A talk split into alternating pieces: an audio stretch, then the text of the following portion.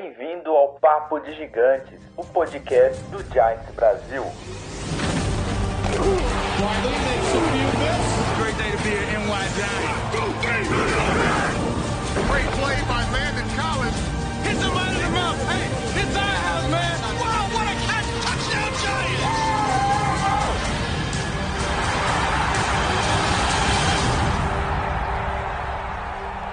Fala galera, belezeira? Estamos de volta aqui com mais um Papo de Gigantes. Hoje, de novo aqui com o Guilherme, que vocês, porra, na hora que terminou a live da semana passada, a galera implorando pro cara voltar. Meu Deus, o Aquiles então. Vixe, o Aquiles se apaixonou, o doutor Aquiles se apaixonou pelo Guilherme. Aí a gente chamou ele aqui de novo. É, hoje a gente vai, vai comentar sobre as nossas três primeiras escolhas no draft, né? O Andrew Thomas, XV. Eu vou falar Xavier, porque eu não sei falar esse Xavier em inglês. O Xavier McKinney e o Matt Pert. A gente vai comentar um pouquinho mais a fundo sobre como, como foi a carreira deles no college, como que eles vão chegar na NFL, o que, que eles podem impactar aí no time, né? Se vão ser um impacto imediato ou não. É, a gente vai focar nessas três. Antes de a gente começar, eu queria lembrar vocês que quem assinou mês passado pelo Amazon Prime, o nosso tweet, é, tem que assinar de novo, porque quando você faz pela Amazon Prime, você tem que renovar a sua assinatura mensalmente. Mas você não precisa fazer todo aquele processo de novo. É só entrar no nosso canal lá no Twitch TV barra Giants Brasil e clicar no botãozinho roxo que vai estar lá, se não me engano, inscrever-se novamente. Aí é só clicar lá, se inscrever de novo, é, lembrar todo mês então de renovar essa assinatura. Se você não é assinante, não é inscrito lá no, no canal, mas é assinante da Amazon Prime, quer ajudar a gente sem gastar nada, é só digitar giantsbrasil.com.br barra Prime ou exclamação Prime no chat do Twitch TV. E durante a transmissão, quem quiser participar com a gente, a gente vai estar de olho lá no chat da Twitch TV. Então quem tiver no YouTube quiser fazer pergunta, corre lá no Twitch TV. Já segue a gente, participa com a gente, vai interagindo no chat. É... E é isso.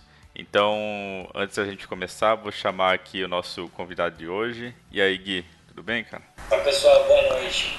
Obrigado mais uma vez aí pelo convite, obrigado pela, pelo espaço aí que vocês estão abrindo para o College Football e vamos conversar aí sobre Andrew Thomas, McKinney e Matt Peart. Isso aí, e junto com a gente aqui tá o Luiz e o Thiago, logo logo chega o Lennon, o Igor e a galera toda aí. Mas e aí, Luiz e Thiago, tudo bem? E aí pessoal, boa noite. Não, né? Não sei que é aqui, conversar com a galera, abordar esses assuntos e isso. Aprender e absorver mais um pouco aí do do college. É ou não é? Fala aí galera, beleza? Tá, ô, Luiz, tá difícil na cadeia saber se tá de, de, de manhã, de tarde ou de noite, cara. Ah, Tá difícil? De deixa eu ver a luz. Não teve banho de sol hoje ainda, né? Não. É, antes da gente começar aqui a falar um pouquinho, o João. Ah tá, é, o pessoal tá falando que o microfone de vocês estão baixos. É, pra mim vo- vocês estão normal, cara, então. É, eu realmente. Vou E me agora? mutar e vou arrumar aqui, já volto. Mas eu, eu acho que eu dei um bust aqui. Aí vocês me falam, galera, se, se tá tudo bem aí. É, então, antes da gente começar, vamos, vamos só falar um pouquinho daquela triste notícia né, que a gente teve hoje do nosso Aldrick, Aldrick Rosas, né, nosso kicker, que infelizmente aí foi, foi preso pela polícia de Tico, na Califórnia. É, logo no comecinho da tarde aí a gente viu uma notícia que ele na, na no primeiro momento falaram que tinha atropelado, tinha fugido e, e tudo mais. É, com a atualização do TMZ e também da polícia, é, a gente ficou sabendo que foi o seguinte, né? O Aldrich Rosas ele estava embriagado, com a licença vencida para para é isso, sem habilitação para dirigir, estava a mais de 160 km por hora, né? Sem é, por hora. 100 km por hora, tava loucão. Ele passou o sinal vermelho, bateu aí num SUV, né, numa caminhonete, num, num, num truckzinho e acabou que fugiu sem prestar socorro. E acontece que depois de um, de um certo aí, al- alguns metros depois, o carro dele parou de funcionar ele saiu andando e ele foi encontrado é, perto do, do local do acidente pela polícia, todo sangrando, mal conseguia caminhar. O policial já percebeu que ele estava embriagado. Testemunhas falaram também que ele não tinha prestado socorro. A polícia pegou ele e levou para a prisão mais próxima, que eu não vou lembrar o nome, mas enfim, levou para uma prisão lá. E aí começou a surgir as notícias que ele já tinha sido preso em 2016 é, por causa desse tipo de, de infração. E aí tá rolando um monte de comentário do tipo, nossa, então quer dizer que já sabiam dessa dessa flagzinha aí, desse sinal vermelho dele, e ainda assim trouxeram pro time, fizeram um acordo novo. Tem um pessoal falando que não tem nada a ver julgar é, o time por, por ter feito essa escolha, que é a, a decisão foi do jogador. O que vocês têm a comentar sobre isso, Thiagão e Luiz e Guilherme? Cara, é. é... Bom, brincando de GTA, tudo, né, cara? Eu vou, eu vou dizer que tinha gente essa semana reclamando que não tava tendo notícia do time. Aí, tem notícia agora. Pois é. Pô, mas esse tipo de notícia eu nem quero. Alô. É, então, é complicado, né? Porque. Meu, é, é, é, a velocidade, para mim, o que tá mais pesando aí além da bebida, a bebida já, já acho um absurdo alguém beber e dirigir, né? Mas, uh, então nem vou considerar isso, mas 100 milhas por hora, 160 por hora numa cidade, cara. E na estrada não devia ser permitido, o cara vai na cidade, 160 por hora, me fura um sinal vermelho, é. arrebenta uma outra caminhonete, lá machuca a gente, se machuca. Uh, disse que tava descalço, todo ensanguentado, mão, pé. Será que ele não sofreu uma lesão ainda nessa brincadeira? É, ah, e... mais um kicker, né? Sofrer lesão na perna, cara, vai ser, além de tudo, ruim pro time na temporada, né? É, eu acho que. Lamento dizer, mas eu acho que não, não teremos o Aldrich Rosas esse ano, não. É, então, é. é vou é, perder é, o emprego. É complicado porque, assim, é, eu sinceramente. Não, eu sei que ele assinou um contrato de um ano recentemente, mas eu não sei se ele já foi pago. E, e também não sei se, mesmo se a gente pagou, se uma infração dessa e tudo mais, a gente conseguiria é, reaver esse dinheiro, né? Ah, olha, quase todo contrato da NFL tem umas cláusulas assim para caso de, de, caso desse o cara ser cortado imediatamente sem ah, receber entendi. nada. Porque assim, Muito é, contrato, porque juntou com aquela, com aquela, né, com aquela notícia que a gente teve do Baker há um, algumas semanas atrás, agora essa. Então assim, se o Judge o, não, não tiver pulso firme, ele vai começar a perder o time antes mesmo da temporada começar, porque não, agora não são uma, é, não, é, não é uma, né? agora são duas infrações, é, duas questões de, de cadeia, de prisão, de, de coisas ilegais, então assim, é, são esse tipo de coisas que acabam impactando negativamente o time é, fora e dentro de campo, né?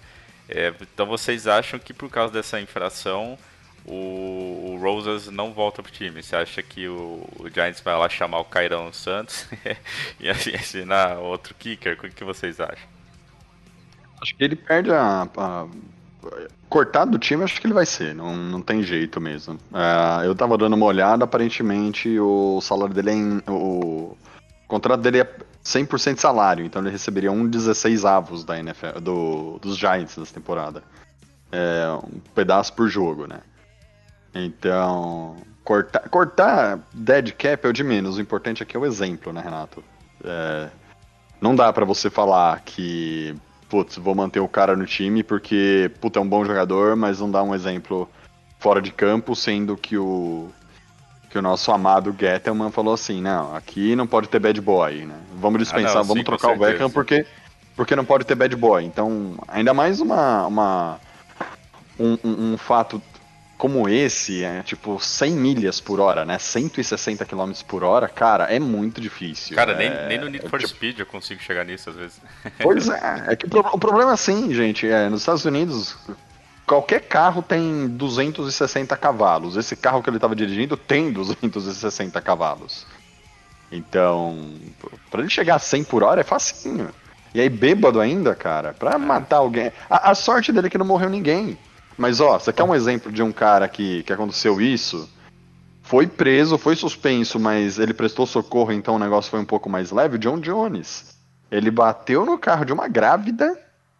Ele, só que ele parou, prestou socorro e ele estava sob efeito de maconha na, na época que ele bateu o carro. Aconteceu tudo que aconteceu com o John Jones, mas ele parou e prestou socorro. Aparentemente o Rosas não, né? É, É. ele tentou fugir, mas foi encontrado, né, pela polícia por causa de testemunhas e tal. Ele disse que ele tava andando próximo ao local do, do acidente, né? Ele devia estar meio desnorteado, deve ter batido Sim. a cabeça também nessa brincadeira. É, se você E- e outra, perceber né? pela mug, mugshot deles, ele tá com uma, uma cicatriz bem razoável assim no pescoço, né? Então ele deve ter batido com tudo, sim.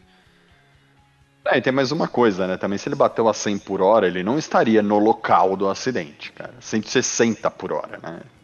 Convenhamos, Me passa uma coisa pela cabeça agora. Ah, não querendo justificar o cara porque tá errado, né? Mas ele poderia talvez não ter ficado pra socorrer porque tava desnorteado também por causa de uma pancada na cabeça? É, ele, pode, ele pode usar isso como desculpa, mas é, segundo testemunhas, ele viu que, o, que ti- tinha batido, ele viu o carro lá, o estrago, e mesmo assim tentou fugir, né? Ah, Então, Sim. assim, eu, eu não acho que a polícia vai engolir esse tipo de coisa, até por causa da circunstância, né? Varar o, o pare, o sinal vermelho, 160 km por hora, bêbado, sem licença, tipo, tá tudo errado. Pra ele não- estão lá é difícil, cara. O cara não. Que- Pega, sei lá, um brasileiro que vai lá para os Estados Unidos, tá acostumado com quilômetro por hora, a primeira vez que o cara dirige, ele pode se enganar lá no, no velocímetro e chegar a 80. Já que tá 80 por hora e tá Sim, mais de isso 100, é- né? Realmente isso acontece, Luiz. Agora, um cara que na- viveu a vida inteira lá, eu, eu sei que acontece, cara, porque eu já passei por isso. A primeira vez que eu cheguei nos Estados Unidos, que eu fui para Estados Unidos, eu andei 80 por hora, achando que tava a 80 quilômetros aí, que eu fui ver no, no GPS marcando sempre. Hum. Sempre lá vai caçar 120, Nossa, 120 por hora. E, e vocês acham assim, é se realmente essa essa saída do Roses acontecer, né? É, vocês têm algum nome em mente? Né? A gente brinca com o Caio Santos e tudo mais, lógico que é brasileiro, mas ele tá vindo de uma boa fase, né? Algumas lesões e, e tudo mais. Quem, quem para vocês seria um bom nome pro Giants fazer um contratinho de um ano para ver como como que acontece a temporada? Falaram do Tucker hoje. Eu concordo, acho um bom, um bom Do kicker. Tucker? Mas ele tá com um contrato, não tá? Eu não lembro. Eu acho Confesso que, que, tá. eu não lembro. Falaram aqui do Gui? vovô Vi- Vinatieri aqui. O Guilher- Guilherme? Oi. Ah, tá. Eu achei que você tava falando alguma coisa. Ah. Desculpa, eu tinha te cortado, perdão. Mas pode terminar. Eu... Não, é, é que assim, o, o Vale Forte aqui do, no Twitch TV, ele falou, ó, vovô Vinatieri tá disponível, hein? É, Mas sei lá, eu, eu, eu iria de alguém mais jovem, não, não que eu não confie no Vi- Vinatieri, o cara já provou aí que tem perna até os 90 anos pra chutar uma, uma bola, só que eu sinceramente não sei os nomes que estão disponíveis no mercado. É lógico que a gente brinca com o Cairo Santos, tudo mais por ser brasileiro, seria bem bacana ter ele, né, um, um kicker brasileiro no Giants, mas a situação dele não está muito favorável, né? Já não não tá vindo uma boa fase, lesões atrás de lesões, então não não daria para trazer não. Mas eu, eu realmente não tenho nenhum nome em mente que esteja disponível, cara. Eu não, não consegui dar uma olhada no mercado hoje. Olha, É. um, nome que tem, mas que teria que avaliar ah, que, tá, que ele tá recuperando de lesão é o Stephen Gostkowski, né? Free agent. É verdade, ele tá free agent. Pat Bryant também, ex-Falcons. Tá velho, né? É, 43 isso aí já tá na, na pegada Vinatieri, né? Já tá na casa dos 50 já. Mas Na verdade, novo, novo. É, ou- ou- ou a gente-. Ou a gente pegaria, tipo assim, um, um kicker super novato pra arriscar e gastar pouco. Ou a gente iria num Goskowski da, da vida, né? Apesar da lesão. Ou a gente iria num super veterano, né? Mas eu acredito também que o Rosas não volta, não. Eu acho que depois dessa, desse vacilo dele aí, ainda mais com novo técnico, no- praticamente no- novo time, né? é, o pessoal quer mostrar firmeza e vai, vai descartar ele, vai dispensar. Cara, olhando aqui a lista do Spotrack de Free Agents hoje, tem cinco nomes, que é o, Go o Gostkowski, o Vinatieri, o Ryan Sukop, que era do Titans, ah, Nick Folk, New England, e Jonathan Brown, do Jacksonville. Tipo, esses são os que estavam na liga e estão disponíveis hoje. Então vem Vinatieri. Porque, é, cara, não sei, eu sinceramente não, não sei. é, eu acho que o Rosas vai ser cortado, mas não sei quem eu traria pro time, não. É, eu não, não acompanho muito esse, esse mercado de kicker, até porque a- até então eu não estava preocupado com isso, né? É. Mas, sei lá, é, isso que o Cícero Sampaio falou aí no, no tweet é, é verdade, né? O Goskowski, ele era treinado pelo Judge, né? Então pode ser um, bom, um nome que acabe surgindo. Mas, vamos ver. Mas, A, a- a lesão dele parece que foi muito séria, né? Cara, pra te falar a verdade, eu sei que ele tá que teve lesão e tudo mais, só que eu não lembro o que que foi a lesão, cara. Vou ser bem sincero. Você lembra qual Deixa foi? Sei que o- Patriots consider- considerar tirar ele ah, não deve ter sido algo, algo leve, não. Deve ser algo na virilha, né? Alguma coisa assim. Que que Não, é pra ele. ter- Quadril. Nossa, aí Hum, Quadril tá, que esquerdo. Quadril esquerdo ele teve. é. Eita, pi- uma lesão pior que o quadril só se fosse o pé, porque. Complicado. O giro do kicker. quadril é. Isso é uma fonte da ESPN americana, tá? Tipo, do ano passado, que falou que o foi no quadril. Tá? Então, se não foi, galera, desculpa, mas tô aqui no ESPN.com vendo isso. Bom, mas isso aí, galera. É, essa notícia aí pra gente começar o podcast de hoje não é uma notícia muito feliz. É, ainda o time não se pronunciou a respeito disso, a NFL também não falou nada, não- a gente não teve, pelo menos até a hora que a gente tá gravando aqui, não teve mais nenhuma atualização da polícia e nem, nem nada do tipo. É, vamos ver o que vai acontecer com eles, com, com o Rosas nos próximos dias. Provavelmente, se o time for cortar, já vai cortar aí na próxima semana, no máximo, para a gente já ir, já ir atrás de, de algum nome. E aí a gente vai mantendo vocês atualizados. Mas vamos, vamos falar aqui de, de draft, vamos, vamos é, trazer o Guilherme para conversa aí, que ele tá todo quietinho aí, coitado. A gente convida o cara e deixa ele ele quieto aí no- nos primeiros minutos do, do, do podcast. Vamos falar de Andrew Thomas. É a nossa primeira escolha no draft desse ano. A escolha que deixou uma baita galera chateada, eu me incluo nessa, né? Eu queria muito Isaiah, mas depois me conformei, depois eu percebi o motivo disso. Mas vamos falar um pouquinho sobre Andrew Thomas. O Gui, conta pra gente quem que era o Andrew Thomas no college, né? Como que foi a carreira dele, o que que ele mostrou lá, o que que ele fez, o que que fez ele eh, ser a, a primeira escolha do, do Giants. né? O que que o time viu nele que falou, caraca, a gente precisa escolher ele, não vamos escolher o Isaiah, vamos escolher o Andrew Thomas, porque esse cara vai impactar assim, gigantescamente o, o time em campo, né? O que que o Giants viu nele? Bom, eu acabei não falando aí do Andrew Roses, mas assim. É meio complicado emitir um kicker na pandemia e com tudo que tá acontecendo aí. Acho que talvez ele fique, né? Porque até o começo da temporada depois troca encontra outro. Mas fal- falando de Andrew Thomas, assim.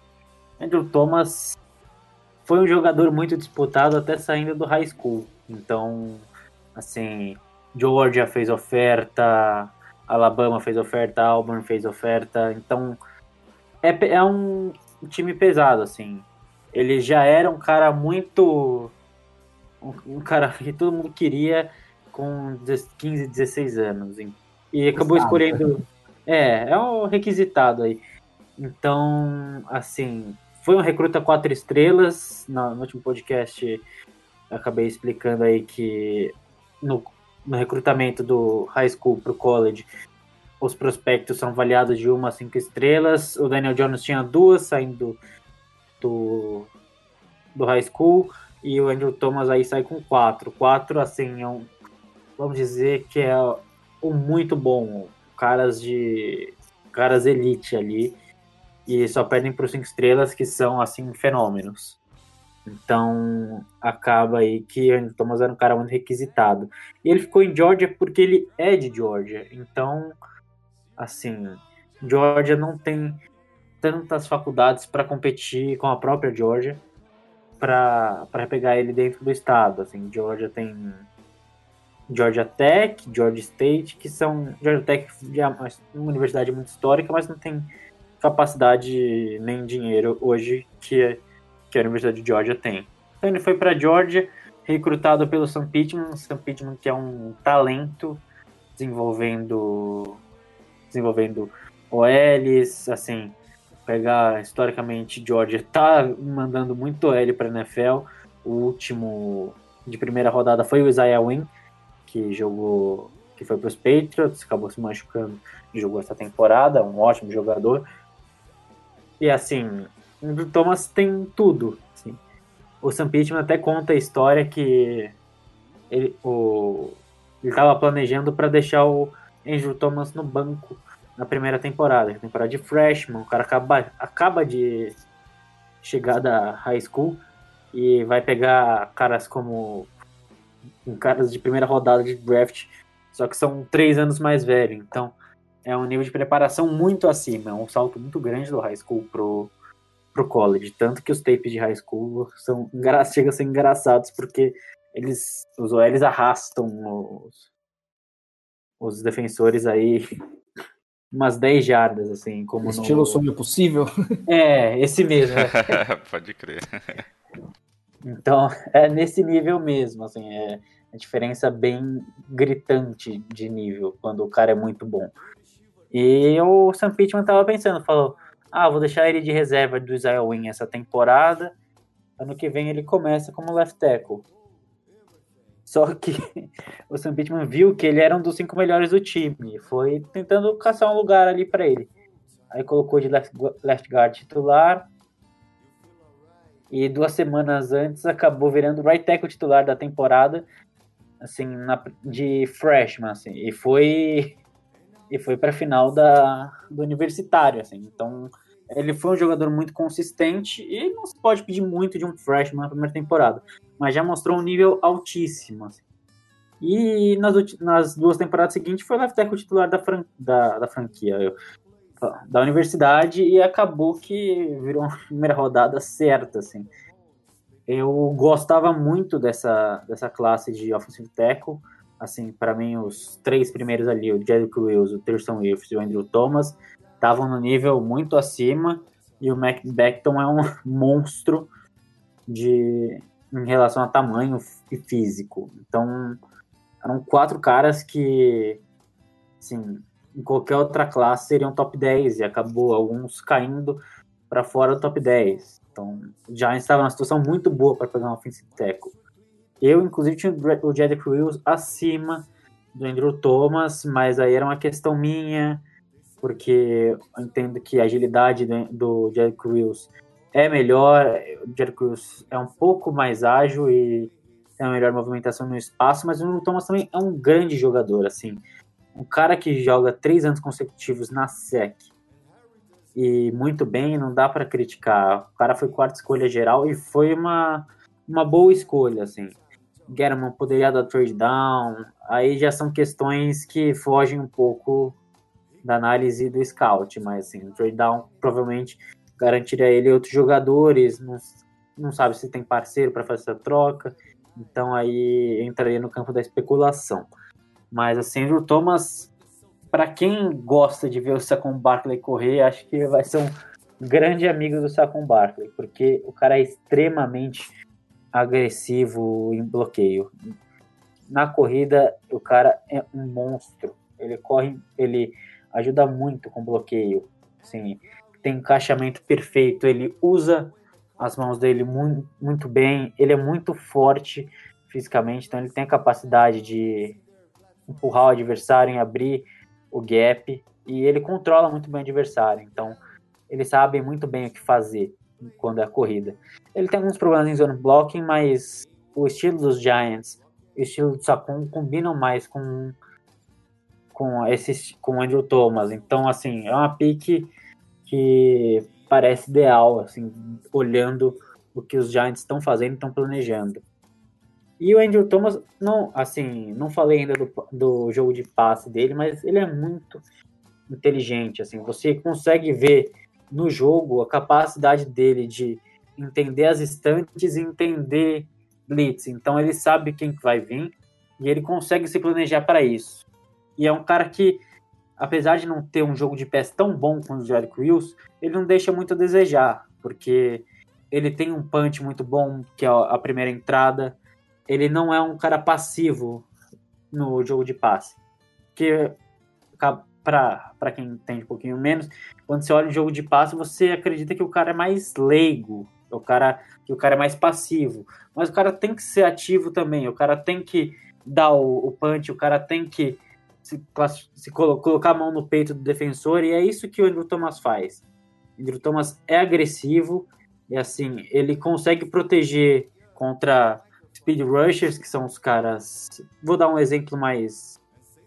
Um exemplo mais físico, assim. O Von Miller é um speed rusher e, e contra as caras mais fortes, aqueles defensive tackles, jogadores que usam mais a força para chegar no quarterback, ele também consegue segurar porque ele tem braços muito longos e braços então ele muito vai, longos. Ele vai conseguir segurar o Isaiah.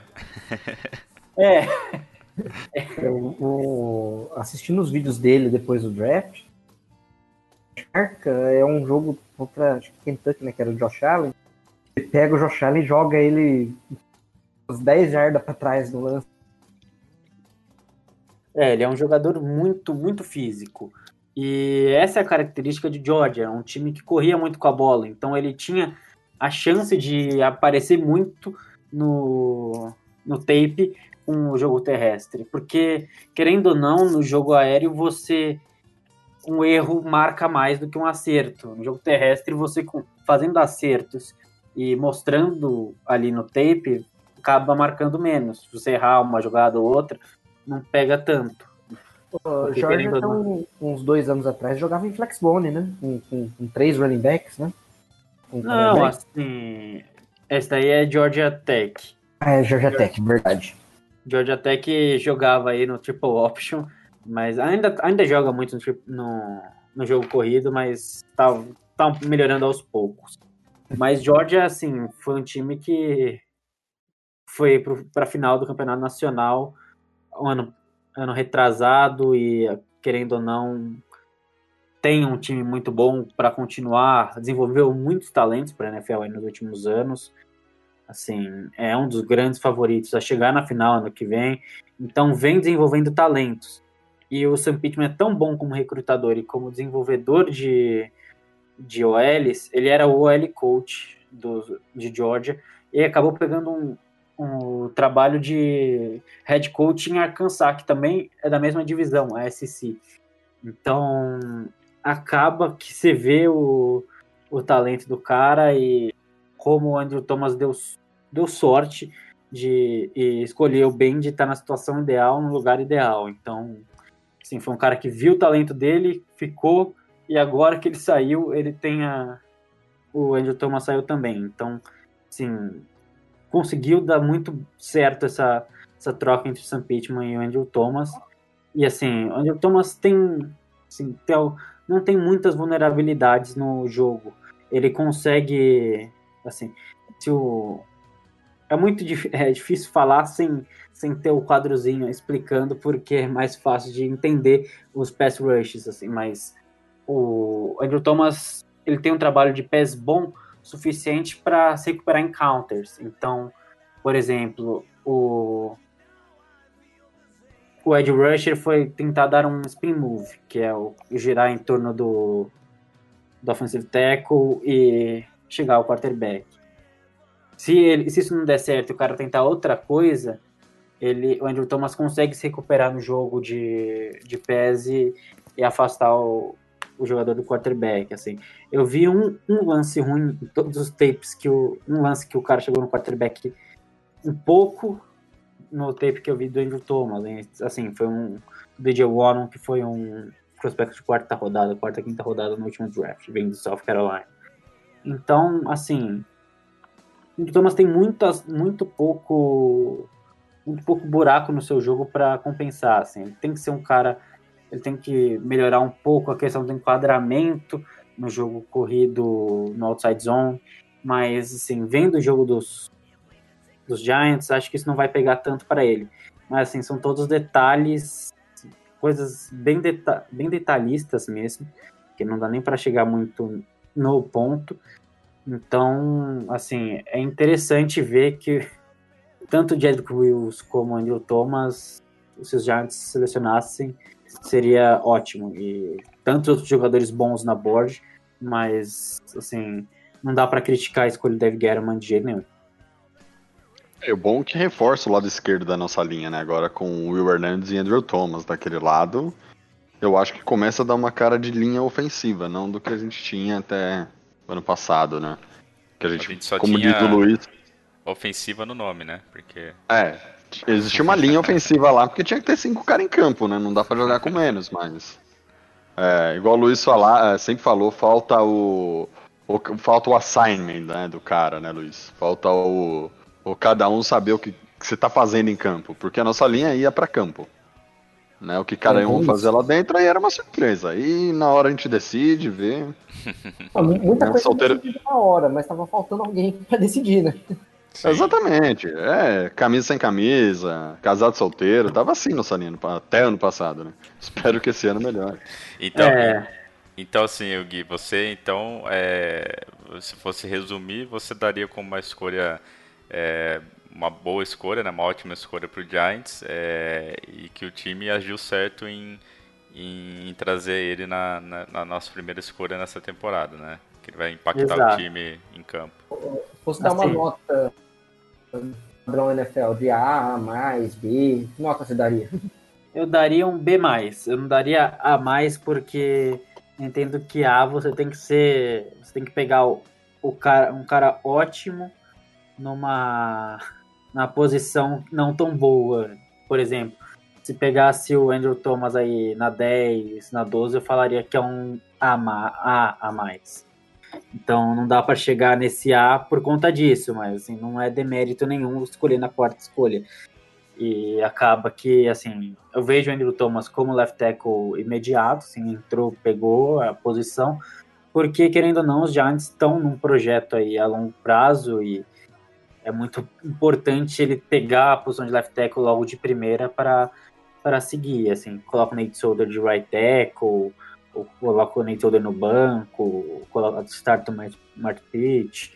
Então não dá para saber assim, mas o que, o que eles vão fazer, mas tá em boas condições, sim. Vai ter cinco titulares e um reserva ali que pode entrar a qualquer momento e não vai deixar muito a desejar. O, só pra gente finalizar aqui essa nossa primeira escolha, o Cícero ele comentou aqui que na opinião dele o Solder vai jogar bem a temporada, que muitos dos problemas da, da nossa OL eram por causa do péssimo treinador do setor. Não que ele goste dele, mas ele acha que é provável que isso aconteça, né? É, vamos ver. Nate Solder deu muita dor de cabeça pra gente e não tá valendo a grana não, hein? mas é, vamos ver, é, assim, é, falando da, da escolha em si, é, eu, eu tava até comentando com, com o Gui aqui na, na, nos bastidores que eu era do time Isaiah, eu defendia o Isaiah a todo momento, fiquei bem bravo quando o time escolheu o Andrew Thomas, mas depois que eu comecei a ler, é, ver alguns vídeos, as pessoas falando, a gente conversando, e agora né, o, o Gui falando aqui tudo isso do Andrew Thomas, eu fico muito mais aliviado e fico até ansioso de ver em campo, que eu acho que agora nosso Seikon vai voar, hein? É, é ruim, entre aspas, porque o contrato dele tá chegando também, né? Então a gente vai ter que de- descer o caminhão de dinheiro no Seikon aí.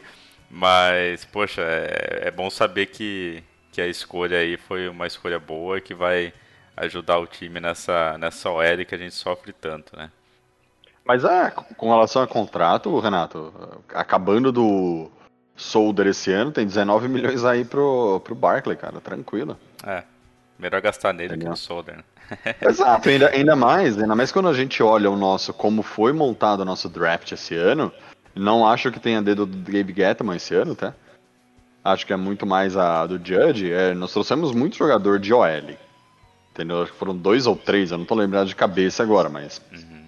Ele tá montando um- uma boa OL, liberando o cap na OL, e o jogador-chave acho que vai receber o, o que merece. É, vamos ver. Mas que bom que a gente pode ficar um pouquinho mais tranquilo, dormir um pouquinho mais tranquilo sobre o Andrew Thomas, né?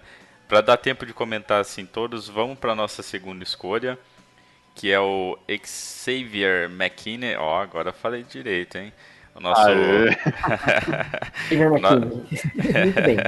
o nosso, o nosso McKinney aí, que eu tava comentando com o Gui aqui na, na, no Bastidores também, que na minha visão, é assim, eu não acompanho tanto college, não estudo tanto college como ele, como o Luiz e, o Leno e tudo mais. Só que na minha visão, o McKinney foi um estilo. Eu acho assim que ele era cotado para sair na primeira rodada. A gente conseguiu trazer ele é, no comecinho da segunda. É, além disso, eu também, o pouco que eu, que eu vi, assim, né, o pouco que eu estudei dele, comparando com, com o Gui, eu consigo ver traços do Landon Collins, né, de jogador parecido com o Landon Collins nele. Lógico, não com, como o Landon Collins já, mas com um, um teto para se tornar algo parecido com ele, né. Mas e vocês, né? O que, que vocês acharam dessa, dessa segunda escolha? Vocês acham que o McKinney vai trazer é, um poder para nossa secundária que a gente não tinha. O que, que vocês esperam? Como ele era no college? Conta um pouquinho para a gente aí, Gui, um pouquinho do McKinney. Bom, o McKinney acabou, assim como o Thomas, era um prospecto de quatro estrelas saindo da, do high school e acabou optando, assim, ele tinha três das melhores faculdades hoje na, na, no college para para entrar, que é Clemson, que não, não, tem nem muito o que falar de Clemson. Tinha Georgia também, poderia ter ido para Georgia, poderia ter ido para Ohio State, mas acabou indo para Alabama do Nick Saban e assim, o Nick Saban colocou a cara dele no Xavier McKinney. Acho que Xavier McKinney tem um carimbo Nick Saban aí nele, porque se você for traçar assim comparações entre Landon Collins e Xavier McKinney e querendo ou não querendo ou não aí o Minka junto, porque todos esses faziam a mesma função basicamente. Eles eram jogadores que apareciam em diversos lugares do campo, fazendo diversas funções, e o Xavier faz muito essa, essa questão de estar em campo, assim. Ele estava em campo de, alinhado como linebacker, alinhado como nickel, alinhado como free safety, alinhado como strong safety. Então, assim, tirando outside corner e DL, ele alinhou de tudo. E assim, a versatilidade de um cara desses é muito importante. Entendo que assim, a função dele na NFL, para mim, me parece um pouco mais um pouco mais vaga. Acho que o Landon Collins era muito claro para mim que ele seria strong safety, porque ele tinha uma capacidade até melhor do que o Xavier de, de pegar o mano a mano e alinhar contra Tyrande, por exemplo. E Tyrande eu vejo assim como um, um probleminha na, no mano a mano do McKinney, porque o McKinney não tem a. É um, um pouquinho menor, um pouquinho menos parrudo do que o Landon Collins. Então acaba que num contra um contra o Tyrande, o Xavier McKinney vai, vai sofrer um pouco.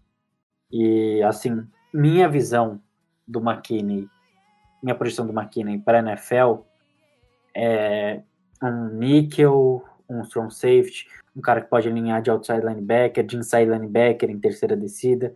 Então, é um cara que vai fazer as mesmas funções que ele fazia em Alabama, mas é um cara que não pode ser exposto ao a taclear de campo aberto. Acho que ele tem sérios problemas em taclear de campo aberto. Ele é muito agressivo, ele nessas questões ele não porque taclear de campo aberto é como trazendo aqui uma análise para o futebol é como se saísse cara a cara o atacante o goleiro e o atacante tivesse que driblar o goleiro. Então, acaba que o cara tem que escolher um lado, mas o safety tem que reagir rápido, ou quem tiver ali na defesa reagir rápido para fechar, então e criar o cara e acabar a jogada. Então, às vezes o McKinney é muito agressivo, ele quer escolher ele e decidir ele e não, assim, não tem, ele sofre alguma, alguns tec, tackles por conta disso. Contra a LSU, se você for pegar assim, acho que os primeiros 10 segundos de tape, tá no YouTube. Se os primeiros 10 segundos de tape, o, o Clyde Edwards Hiller coloca ele no chão, porque o McKinney vai muito agressivo na jogada, é a primeira, as primeiras jogadas do jogo, então você quer deixar a impressão, quer colocar sua marca, está cheio de energia, você acaba fazendo overreaction e atacando o cara e o cara e o cara do Flair conseguiu quebrar o tackle dele até com certa facilidade. Então, são certas coisas que você precisa melhorar na mentalidade de jogador para ele ser um jogador completo. Então, assim, ele em zona pode ser um grande jogador ali, eh, como free safety, como nickel, mas ele tem essa, essa coisa boa de conseguir ser versátil.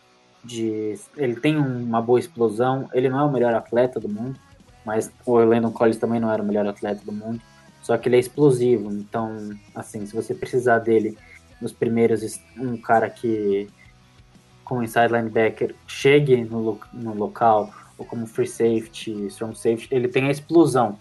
Só que falta para ele a velocidade num, num, campo aberto. Então, assim, pode esperar dele um jogador que com campo reduzido e com alguém que suporte ele como, como um free safety, por exemplo. É um cara que consiga brilhar e consiga bastante teco, bastante interceptação.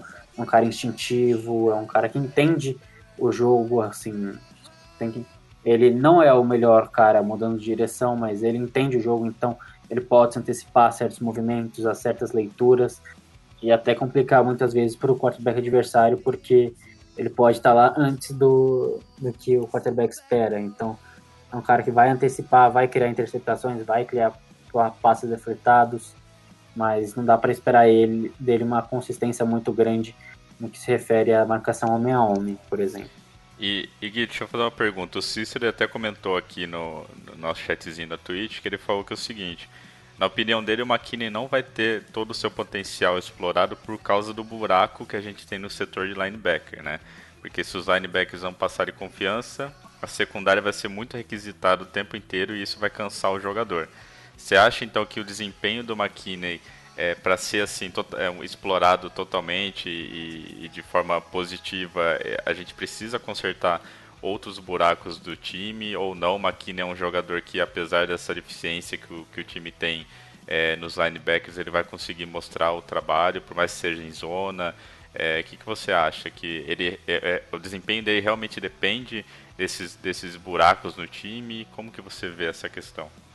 Então, justamente, acho que os Giants draftaram ele justamente por isso. Porque ele pode, assim, ocupar dois buracos. Ele pode alinhar como linebacker e ter um strong safety atrás e ajudar ele. Assim, ele pode alinhar como nickel, e nickel ali alinha muito próximo ao, ao linebacker, ele pode dar o suporte. É um cara que vai ser requisitado, realmente, mas, assim, é bem complexo essa situação de o linebacker, assim, linebackers precisam ajudar, mas não tem um linebacker completo, um Isaiah Simons, um Dion Jones, um Luke Kuechly, assim, mexe bastante com a característica do time, mas é um cara que justamente pode ocupar essa questão de, de ler jogo, de ajudar, de ser o quarterback da defesa. Então, pode ser uma ótima escolha, mas vai variar muito de onde vão colocar ele, como vão colocar ele, em que situações. Porque é um jogador que pode ir em qualquer parte do campo. Então, se você colocar ele como strong safety, cuidando de um tight end, uma marcação homem a homem, ele não vai te dar o resultado esperado. Mas se você tiver um pass rush bom, que seja capaz de te ajudar a, numa marcação em zona, tirar um pouco do tempo do quarterback no pocket, pode ajudar muito também. Um cara, assim, se tiver um running back, um linebacker bom no jogo jogo contra o jogo corrido, que, querendo ou não, controle o jogo corrido em algumas situações e que não deixe os, os OLs chegarem próximo ao McKinney, o McKinney é bom também. O McKinney só não pode ficar em situações claras de um contra um sem ajuda nenhuma. Isso daí seria muito prejudicial. Mas de resto, o McKinney acho que lida bem com o serviço e essa questão com o linebacker pode acontecer, mas eu não vejo como tão provável e se acontecer, acho que até que uma mudança para alinhar mais como linebacker seja mais viável. Então, ele é uma peça de xadrez. Onde você uhum. colocar, você vai ter prós e contras. Legal. O Luiz tem algumas perguntas aí, manda bala, Luiz. São duas perguntas, na verdade. Uma é bate-pronto, resposta sem pensar. A outra vai exigir um pouquinho de construção. Então vamos primeiro na bate-pronto. David McKinney ou Grant Delpit? Eu prefiro o Grant Delpit e vou te explicar o porquê. O Grant Delpit é ele tem alguns problemas de tackle, mas ele é mais atlético, então assim, ele não é um cara como Xavier McKinney de alinhar em várias posições, ele vai ficar de strong safety, mas ele pode cobrir tight ends, ele, ele tem um, mais questões no mano a mano que não me preocupam tanto quanto o McKinney.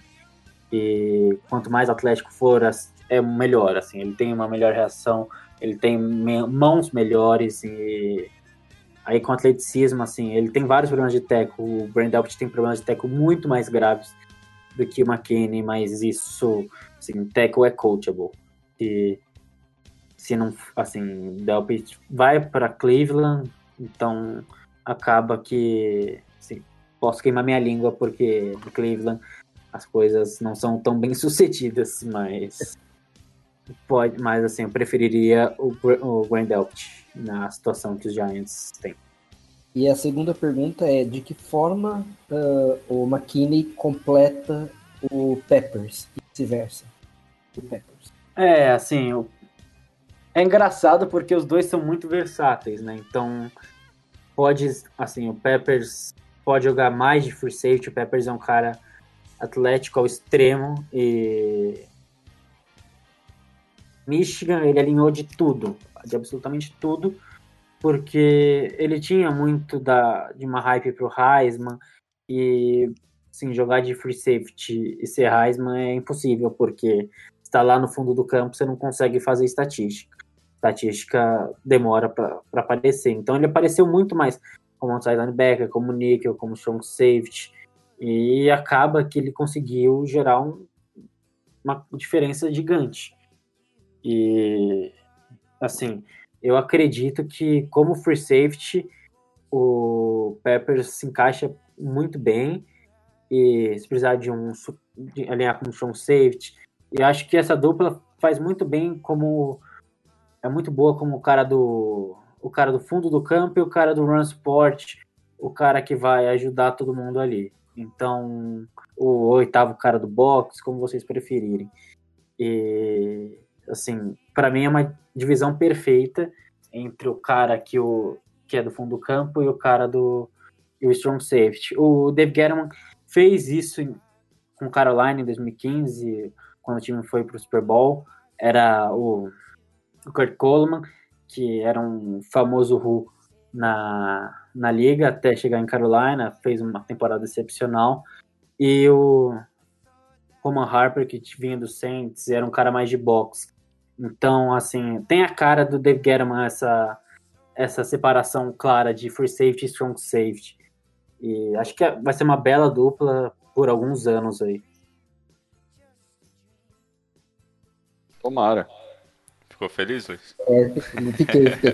Só pra, só pra terminar, e a nota do, dessa, dessa escolha? Eu vou dar B. Não vou dar B mais, vou dar um B, porque querendo ou não tinha o Grand Delpit na board. E eu prefiro o Grand Delpit. Mas. B, passa, B passa de ano, ainda mais pro Ghetto. É, pô, B é. Porra, pro Ghetto B tá um, um C menos passa de ano, cara. Mas, poxa, é, então eu acho que essa, essa, essa análise aí do, do Gui, do Luiz, do pessoal, é, deixou a gente mais tranquilo também em relação ao McKinney, né? Pelo visto ele é uma peça de xadrez, igual o Gui falou, então a gente pode usar ele em diversos lugares do campo. A gente, lógico, a gente ainda não sabe como ele vai atuar, só que com certeza o, o time, o Joe Judge principalmente, está tão de olho aí para tentar é, explorar o, o máximo possível dele, né? Eu também estou bem ansioso de ver o Peppers em campo. Acho que vai ser vai ser uma dupla que vai dar muito trabalho, espero, não pra gente, pros outros, né? E, e vamos ver como, como que ele vai desempenhar em campo, né? Indo para nossa terceira análise aqui da noite, terceira e última, né? Vamos falar do Matt Pert, que foi a nossa terceira escolha. É, muita gente questionou né, a escolha dele na, na, terceira rodada, falaram que era hora de pegar um center né, na, naquele, naquele momento do, do draft. Mas vamos analisar essa escolha, vamos analisar um pouquinho do Matt Purt, né? Quem, quem que era ele no college, é, por que ele foi escolhido pelo Giants, o que, que ele pode impactar né, no, no, no time também chegando agora em Nova York. Como vocês veem essa escolha do Matt para o Giants? Bom, eu gosto muito do Matt Purt. Acho que, sim, vejo um jogador com um teto altíssimo, altíssimo. O, Gui, antes de você continuar, ele joga do lado direito ou esquerdo da OL? Joga do lado direito, ele era right tackle em Yukon. Ah, ok. Mas assim, ele tem uma história de vida até que interessante, porque ele ele ele é da Jamaica, então a família dele veio em 2002 para cá e assim não conhecia o futebol americano até o ensino médio.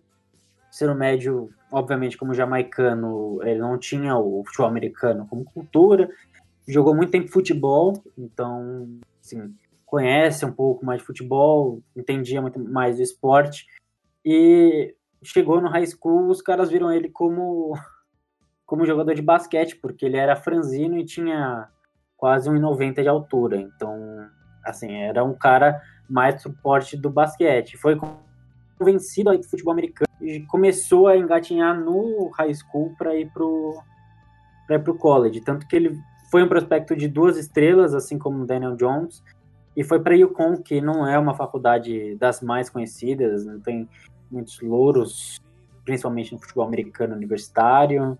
Então, assim, Yukon foi um saco de pancada na temporada passada, não é uma universidade forte, mas ele se destacou muito, porque é um jogador muito atlético, muito atlético mesmo. Assim, poucos jogadores me agradavam tanto na classe como o Matt Peart, e assim, o tape dele salta bastante aos olhos. Ele não é o jogador mais completo contra o passe, acho que ele tem que se desenvolver muito nesse quesito, por isso que muita gente considera ele um projeto ainda, não é realidade na NFL, mas contra o jogo corrido ele é um jogador muito eficiente. Assim, é bonito de ver como ele, como ele consegue bloquear o primeiro e vai para o segundo nível. E assim, dá para ver a técnica muito bem escrita nos movimentos dele no jogo corrido. É um jogador muito forte, porque é um cara de 6'7", que dá aí 2 metros e 1, com 315 libras, correndo e muito atlético. Então, assim, vai precisar de coaching? Vai, muito, mas com paciência.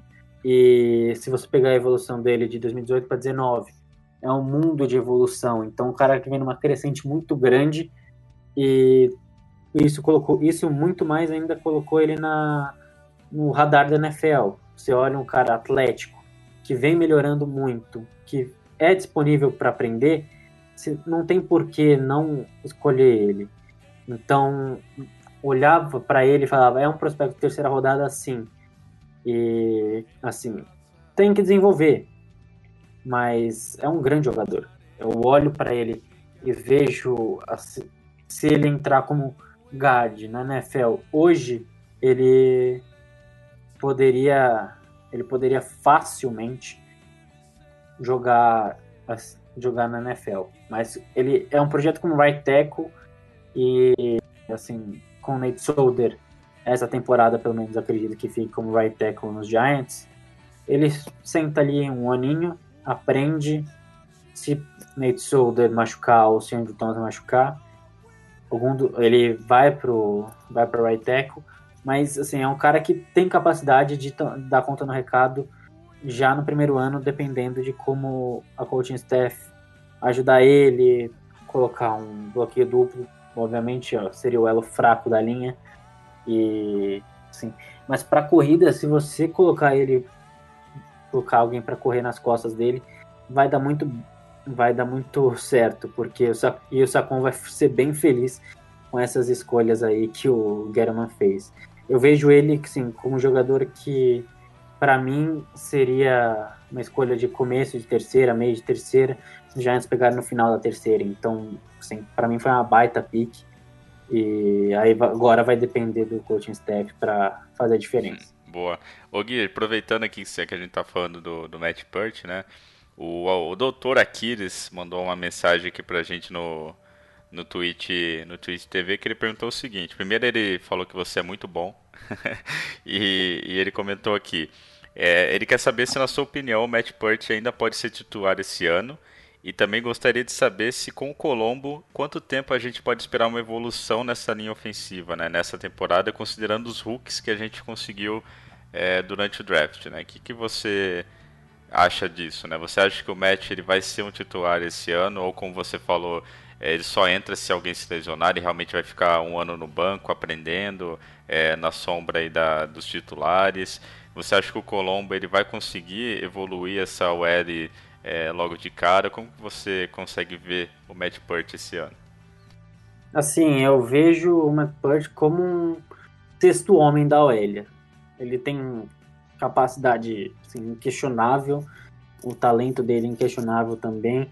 Vai depender de como vão desenvolver ele e assim, é muito difícil ser melhor que o Nate Solder, apesar de do quão desastroso o Nate Solder foi na, na última temporada como right tackle, como left tackle, então, assim, na competição pro right tackle, o Nate Solder e o Matt Burt, é muito difícil ganhar de um cara com, com 8 anos de experiência na NFL, experiência como left tackle, o cara que foi um dos melhores left tackles da liga aí nos Patriots, então como você vai combater um cara assim? Ele tem talento, tem a técnica, tem todo o conhecimento do playbook, tem alguns alguns melindres ali, algumas técnicas que eles sabem mais. O cara foi treinado pelo Skarnekia, que é um gênio da, das OLs, tanto que os Patriots mudava, mudava, mudava o OL, e a OL sempre estava consistente.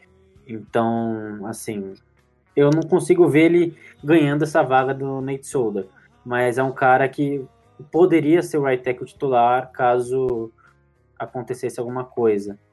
E para mim, assim, Nate Solder é, é um bom jogador como right tackle. E ano que vem, o Matt Purt consegue ser titular com tranquilidade. Mas se machucar, como eu disse, como machucar alguém, algum guard, ele pode ajudar também, né, porque ele tem essa capacidade. E eu vejo físico nele para conseguir jogar de guard na NFL. Então, assim, respondendo a pergunta, eu acho que não. Ele não consegue ser titular na primeira temporada, só em caso de lesão, mas o Colombo tem chances de, de fazer um ótimo trabalho e demonstrar isso com o Matt Purt, porque o Matt Purt tem as ferramentas para ser um ótimo right tackle na liga. Boa. Luiz, tem uma perguntinha aí pro, pro Guilherme? Não é uma pergunta, na verdade é um comentário sobre o Giants. Aí é um pouco da história do Giants, né? Eu como um dos, dos mais antigos aqui. Esse time em 2003, a gente pegou um OL na rodada. Deve ter discussão sobre isso também. Pra que pegar um OL na quinta rodada? Esse cara, esse cara não vai jogar. Esse cara de quinta rodada foi, se chama David Deal. Dos últimos grandes right tackles que nós tivemos, ganhou dois Super Bowls com a franquia. Assim, a, a, a posição, o, o, round que o cara é escolhido, hum, a gente sabe que mais tarde, mais difícil é do cara ser um grande jogador, mas isso não significa que ele não vá ser. O Giants tem um histórico muito bom de, de selecionar jogadores uh, de OL em rounds uh, segundo para cima, não no primeiro, e se dá bem. O Chris Nee também foi segundo round. Bill Beatty foi nosso left tackle por alguns anos, também foi segundo round. O último primeiro round que a gente pegou antes do Andrew Thomas acabou não dando muito certo. Então... Caraca, nem lembra, cara. Ai, dá até coceira gente teve aqui. também o, ó, o Weston Richburg, foi segundo round. O Justin Field foi primeiro round, não, não, não foi tão bem no primeiro ano, mas quando mudaram ele para guarda, ele já foi bem. Conseguiu um contrato bom em Arizona. Então, Giants tem um, um histórico bom de draftar OLs. O problema estava sendo treinar eles depois que eles chegam no time. Eu acho que isso a gente vai consertar. Mero detalhe.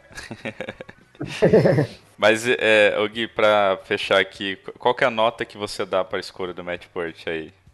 O Matt Purt eu vou dar a nota mais alta de todas, eu vou dar um A pro Matt Purt, porque para mim é um jogador, como eu disse, de, ter, de, meio, de meio, começo de terceira, e foi pego no final da terceira. É uma pick top 100, apesar de ser 99, é top 100. Então, assim, para mim é um jogador que, que pode virar um ótimo right tackle na liga e como a gente sabe, tackles são raros e tackles bons são mais raros ainda. E ter a chance de desenvolver um, uma capacidade, o talento que o Matt Burke tem é, é uma chance única e o Guerrero pelo menos fez esse dever de casa de dar a chance da coaching staff desenvolver o rapaz em casa. Olha aí, então quer dizer que, o, o, o, na sua opinião, pelo menos nessas três primeiras escolhas, o Dave Gettman fez um bom trabalho, então foi um bom draft. É, um bom draft, assim. E, com o OL, ele não costuma muito, ele não costuma falhar muito. Ele é um cara que, querendo não, é muito certeiro e, ele arrumou o OL dos Panthers no começo, lá quando conheci, no, no, anos anteriores, com Andrew Norrell, Trey Turner, então é um cara que conhece muito de OL, um cara que, querendo ou não, tem suas críticas por errar em vários setores, um cara bem old school, vamos dizer assim, para não falar. Ele tem algumas questões de vestiário, algumas questões mentais aí, são próprias da idade dele, mas como avaliador de talento é um cara consistente, principalmente com OL e DL. Kenilton apanhava bastante até o, o Guerra arrumar o L dele. É. O problema é que continua apanhando. Não foi só um ano que conseguiu arrumar. É. Mas... O draft literal do, do Guerrero foi muito bom. Eu, eu, acho que assim, o grande estilo do, do mundo comenta do draft do Giants foi o, o Mr. Irrelevant, né? O Tay Crowder. Tinha um monte de time já querendo assinar ele como um draft free agent e o Giants foi lá e pegou ele pelo salário mínimo, né? É verdade. É, de, de modo geral, lógico que a gente não vai comentar aqui detalhes, mas de modo geral eu achei o draft desse ano um draft muito bom. Eu achei que ele escolheu peças importantes, escolheu é, prospectos que têm uma possibilidade de, de, desenvolver bem na NFL. Eu gostei bastante. É, eu fiquei um pouquinho chateado na primeira escolha, mas lógico, depois de tudo que eu li, vocês aqui é, também escutaram o que o Gui falou, eu estou muito mais tranquilo em relação ao Andrew Thomas. Mas estou bem feliz. É, Luiz, Thiago, vocês têm mais alguma pergunta aí pro, pro Gui? Ou o Gui quer falar alguma coisa também? Mais algum. Ô, ô, Renatão, só, eu só gostaria de mudar uma coisa que você falou. Você falou que foi um bom draft do Gettman. Eu acho que foi um draft mais tranquilo, cara. Os drafts do Gettman foram bons. Se você pega os jogadores que ele draftou, a maioria tá no, no, no elenco, né? É... Contribuindo, né? Oi? No elenco e contribuindo, né? É, tem muita gente boa no elenco contribuindo. É, talvez, claro, não tivemos nenhum draft de. Uh, fora o Daniel Jones, que a gente falou semana passada, não teve nada de impacto que a gente falou, nossa, o Chase Young chegou, Nick Bosa chegou, mas. No geral, foi um bom draft do, do Dave Gettman. Eu acho que o maior pecado do Gettman é todo o resto, entendeu? Fora o draft, que eu acho que ele vai bem, todo o resto dele é horrível. Tiagão tem, tem ódio no coração do, do Gueto. Não, quase nada. Mas é, e aí, Luiz, Thiago, vocês têm alguma coisa mais para perguntar pro Gui? Não, eu tô, pô, o Gui aí cobriu todos os pontos que eu tinha para perguntar, cara. Sensacional. Aí, eu, se deixasse, eu ia perguntar o draft inteiro, cara. Aproveitar que o cara tá aí. A gente tem até o, o neto fake do Don Coughlin no time aí, que para mim vai ser um próximo uma cópia piorada do Matthews. Não se o, o Guilherme concorda comigo, com o Carter, Carter Coughlin. É, assim. Carter Coughlin é um jogador aí que se contribui nos special teams nas primeiras temporadas está bem. Jogar na NFL é bem complicado e acho que é um jogador mais a cara do Guerra, old school, assim, bem old school. É um jogador que não tem tanta mobilidade assim para ser um linebacker e não vejo como sendo um edge também na liga. Então, participar muito, se participar bem e virar um jogador importante de special teams, acho que tá bom. Já tá valendo. Não pegaram ele. bom, galera, acho, acho que é isso. Então a gente conseguiu é, fazer uma análise bem legal das nossas três primeiras escolhas. É, assim como essa e a, e a, live anterior foram sugestões de vocês, então se vocês tiverem sugestões aí de assuntos para a gente abordar na, nas nossas lives de terça-feira, manda pra gente, é, porque infelizmente por causa do corona, sem treinamento, tá tudo parado, então se vocês derem sugestão, fica muito mais fácil para a gente conseguir elaborar aqui as, as lives semanais. É, queria agradecer de novo o Gui, porque, pô, é uma aula de college toda vez que você vem aqui, o pessoal adora, é super, super bom ter você aqui com a gente conversando sobre draft. É, valeu, Luiz, valeu, Thiago. Valeu aí, galera. Muito obrigado aí por nos ouvirem mais uma semana. Até terça que vem com mais um Papo de Gigantes aí. Valeu. Valeu, pessoal. Muito obrigado por ter escutado aí a gente mais um pouco. E estamos de volta na próxima semana. Valeu, pessoal. É um prazer aí aparecer aqui de novo. Sigam o College Football BR nas redes sociais, arroba BR. E o que vocês precisarem de mim aí, estou sempre disponível. Vamos fazer aí uma terceira seguida. Podem me chamar aí que, que a gente pode fazer essa parceria aí juntos. Estou gostando bastante de participar aqui. Boa, então é isso aí, galera. Mandem sugestões de assuntos. É, lembrando quem era, quem assinou a gente aí no Twitch pelo Amazon Prime, lembra de renovar a assinatura. Se você não se inscreveu, tem como ajudar de graça a gente. Siga a gente no Twitch TV. Semana que vem a gente tá de volta aqui com, com mais um papo de gigantes para vocês. E é isso, valeu e até a próxima.